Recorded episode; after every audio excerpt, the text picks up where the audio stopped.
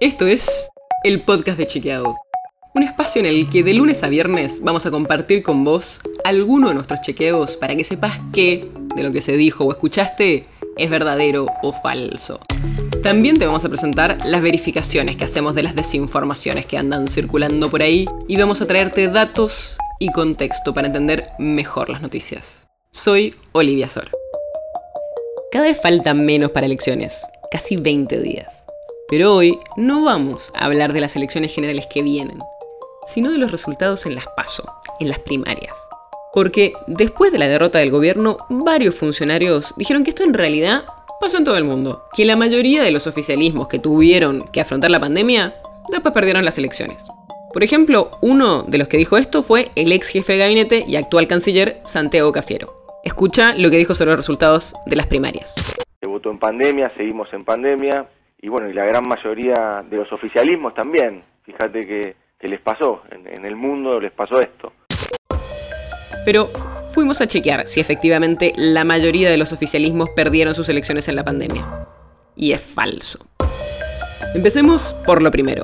¿Cuántas elecciones hubo en pandemia? Hasta las primarias argentinas hubo alrededor de 80 elecciones en el mundo durante la pandemia, o sea, desde finales de febrero de 2020 hasta septiembre de 2021.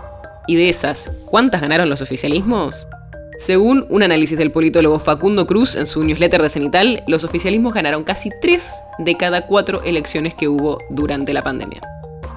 Ese análisis está hecho en base a datos del Instituto Internacional para la Democracia y Asistencia Electoral. Así que si querés, podés entrar a chequeado y ver bien todos los datos que te estoy contando. Igual, obvio que así como no es lo mismo si son elecciones presidenciales o legislativas, tampoco es lo mismo, por ejemplo, en qué continente son o según cuán sólida es la democracia de cada uno de los países. Pero si haga el análisis que se haga, lo que dijo Cafiero es falso. Por ejemplo, los oficialismos ganaron en el 76% de las elecciones presidenciales, en el 74% de las legislativas y en la mitad de las generales, que son elecciones donde se eligen las dos cosas, presidente y legisladores. Y tampoco sucedió lo que dijo Cafiero si se analiza por continentes. En Europa, Asia y África, los oficialismos ganaron más del 70% en cada continente, mientras que en América y en Oceanía hubo un empate. Entonces, ¿en qué se basó Cafiero? Bueno, cuando le consultamos, lo que hizo fue enumerarnos algunos personajes conocidos que perdieron elecciones presidenciales o legislativas, como Donald Trump en Estados Unidos, Jair Bolsonaro en Brasil, Sebastián Piñera en Chile, Janine Añez en Bolivia, Martín Vizcarra en Perú, Lenin Moreno en Ecuador y Angela Merkel en Alemania. Pero aunque es cierto que esos oficialismos perdieron las elecciones durante 2020 y 2021, esa no es la tendencia. La mayoría de los oficialismos sí ganaron. El podcast de Chequeado es un podcast original de Chequeado, producido en colaboración con Posta. Si tienes una idea o algún tema del que te gustaría que hablemos en un próximo episodio, escribinos a podcast.chequeado.com.